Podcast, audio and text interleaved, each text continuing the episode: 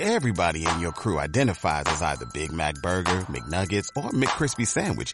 But you're the filet fish Sandwich all day. That crispy fish, that savory tartar sauce, that melty cheese, that pillowy bun. Yeah, you get it. Every time. And if you love the filet of fish, right now you can catch two of the classics you love for just $6. Limited time only. Price and participation may vary. Cannot be combined with any other offer. Single item at regular price. Ba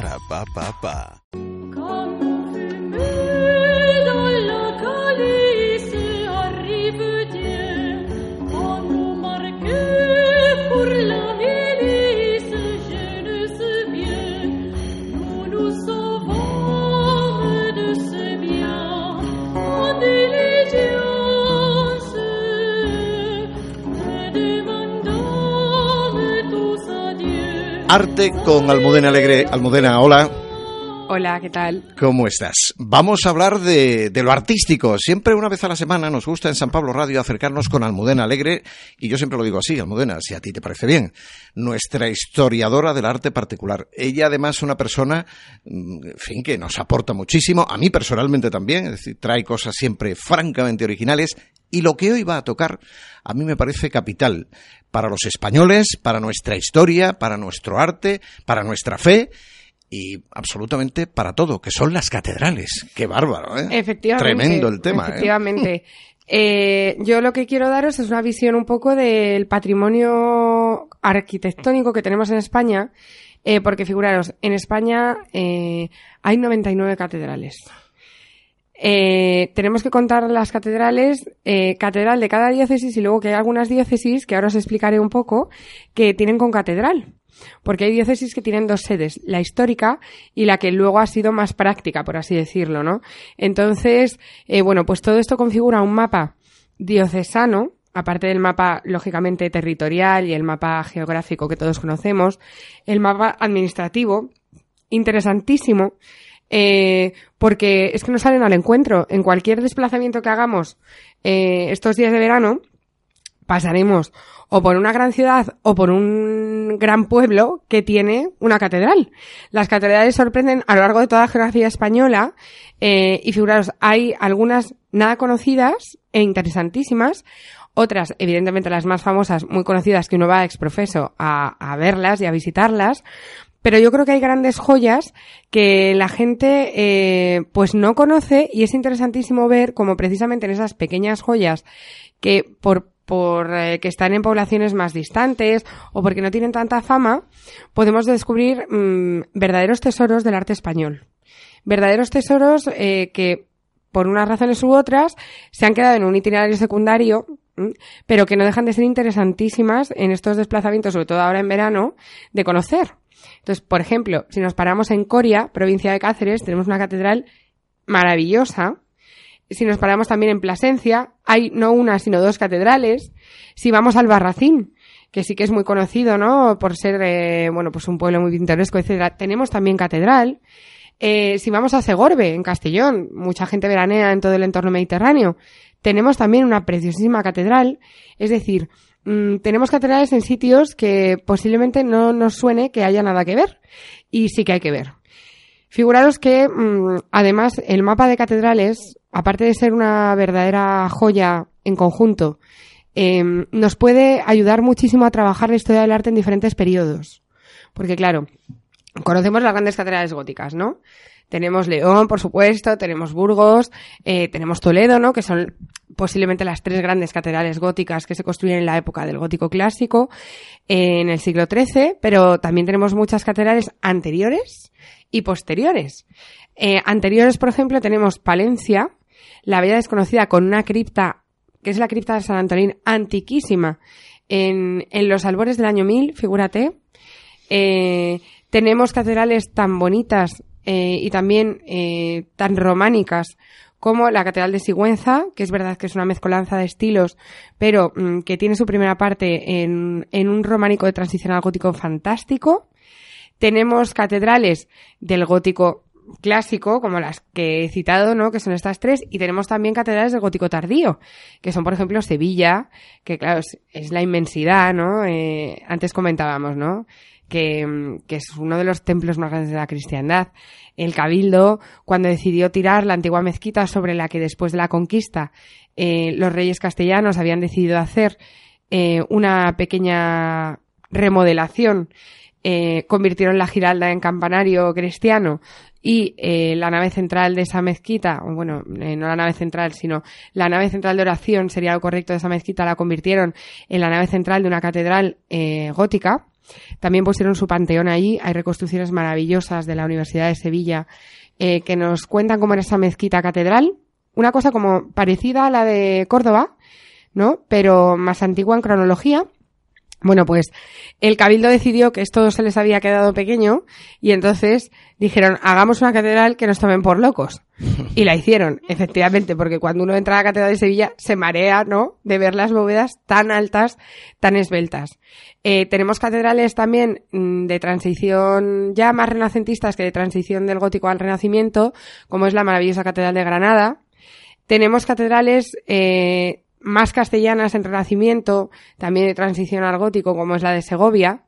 Es decir, como veis, tenemos tesoros a lo largo de toda la geografía española. Por cierto, Almudena no está leyendo nada de esto. Es decir, yo estoy, no doy crédito cuando la oigo y todo lo tiene en el cerebro, como dicen en mi tierra. Pero todo esto es En cuestión de viajar, Ángel. Ya, ya, claro. claro. Hay que viajar mucho y además nos empeñamos en ir a ver la Catedral de Colonia y no hace falta irse tan lejos. Hmm. Claro. Entonces, eh, figuraros, yo creo que una de las cosas que me gustaría que saliera al final de como fruto de esta sección Sí. es precisa- precisamente esta, que, mm, que no hace falta irse, pues eso, a Colonia o a París, que sí, ¿eh? O sea, eh, evidentemente, eh, las catedrales del gótico pleno francés, nada, o sea, ese viaje maravilloso de catedrales del norte de Francia es inigualable, hay que hacerlo una vez en la vida, pero que no hace falta irse tan lejos para descubrir pequeñas joyas que las tenemos en España y las tenemos figuradas a lo largo de toda la geografía. No es que digas, es que es un ámbito concreto donde justo mm, hay un montón de catedrales. No, no, no, es que si lo pensáis, o sea, vamos a seguir pensando, todos tenemos en la cabeza, ¿no?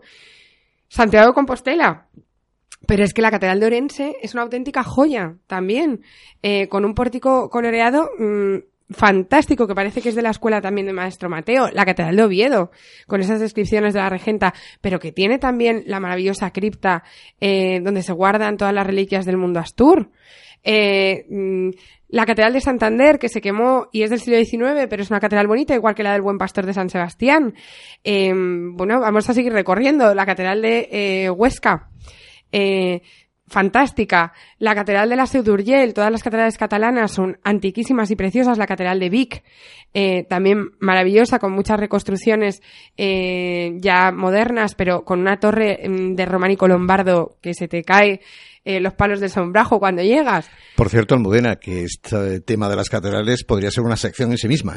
Hombre, mm, Evidentemente. Y, mire, y y nos daría para 99 días. Qué bárbaro. Porque, evidentemente, claro, tenemos un patrimonio que, eso, os digo, desde Guadix hasta mm, eh, Cádiz, que tiene dos catedrales, por cierto, la vieja y la nueva, hasta, mm, pues hemos citado antes Segorbe, pero todas las catedrales, Valencia, por supuesto, ¿no?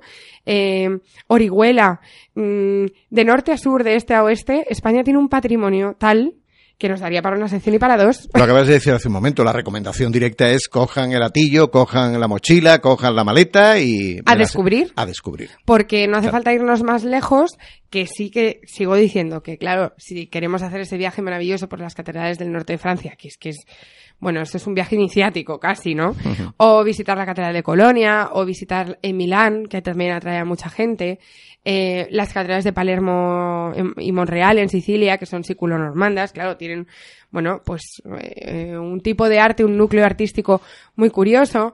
Tenemos también las catedrales inglesas, que muchas de ellas aún perviven, eh, y que son fantásticas, pero vamos, que no tenemos nada que desmerecer. De hecho, yo creo que somos el país de Europa con Francia que más catedrales tiene, porque ya os digo que en muchas diócesis hay esa duplicidad eh, de catedral y con catedral. Entonces, claro, tenemos doble riqueza porque mm, tenemos la catedral titular, por así decirlo, la cátedra titular del obispo en la ciudad histórica, donde estaban las diócesis visigodas, eh, que después de la reconquista, pues, eh, se, mm, se reconstituyeron en la ciudad histórica, y luego las catedra- las concatedrales en las ciudades que tradicionalmente pues han tenido más población o en donde se necesitaba más atención pastoral. Yo creo que hay un componente también muy importante de reseñar y seguro lo dirías, pero me acabo de acordar de ello y es el mantenimiento de las mismas. Es decir, en este caso la Iglesia tiene una responsabilidad enorme, es la propietaria de estos.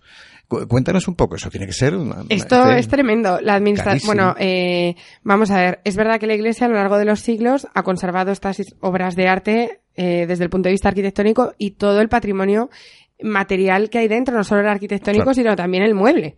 Porque claro, tenemos que tener en cuenta que las catedrales están revestidas eh, de retablos, eh, tienen muchísimas eh, pinturas, tienen unos ajuares litúrgicos espectaculares. Casi todas las catedrales hay ya museos diocesanos muy bien montados. eh, vamos, y muy recomendables de ver. Mirad, hace poco he estado en la Catedral de Pamplona y hay un montaje expositivo alucinante, eh, muy recomendable eh, de ver acerca de lo que es el arte, el arte y la historia en una diócesis absolutamente en- mm, enraizados el uno con el otro a lo largo de los siglos, ¿no? Y la catedral como esa representación. Entonces, los bienes, este tipo de bienes de la iglesia, pues nos han llegado en cierta manera por también la protección de las propias diócesis. En los cabildos siempre hay un responsable, los cabildos son los órganos de gobierno de las catedrales, siempre hay un responsable de patrimonio. A nivel diocesano también suele haberlo.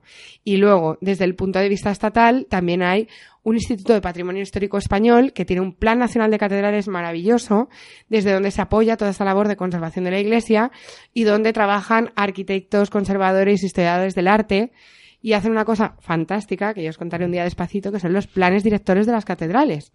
Es decir, conocer muy bien las catedrales desde el punto de vista material y de, plan- de, planimetría eh, y desde el punto de vista arquitectónico para cuidarlas bien.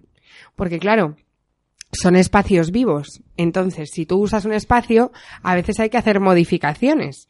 Y si tú necesitas poner, por ejemplo, vamos a poner un ejemplo, aseos para los visitantes, necesitas ir a un plan director de la catedral correspondiente que te diga cuál puede ser la mejor ubicación para no estorbar a- al conjunto histórico. Entonces, por eso es mm, tan importante eh, tener muy bien estudiadas las catedrales, saber a qué época pertenece cada, cada punto de la catedral, porque en España tenemos catedrales muy heterogéneas, son catedrales construidas generalmente en varias fases constructivas, o sea, sí, en varias fases históricas constructivas.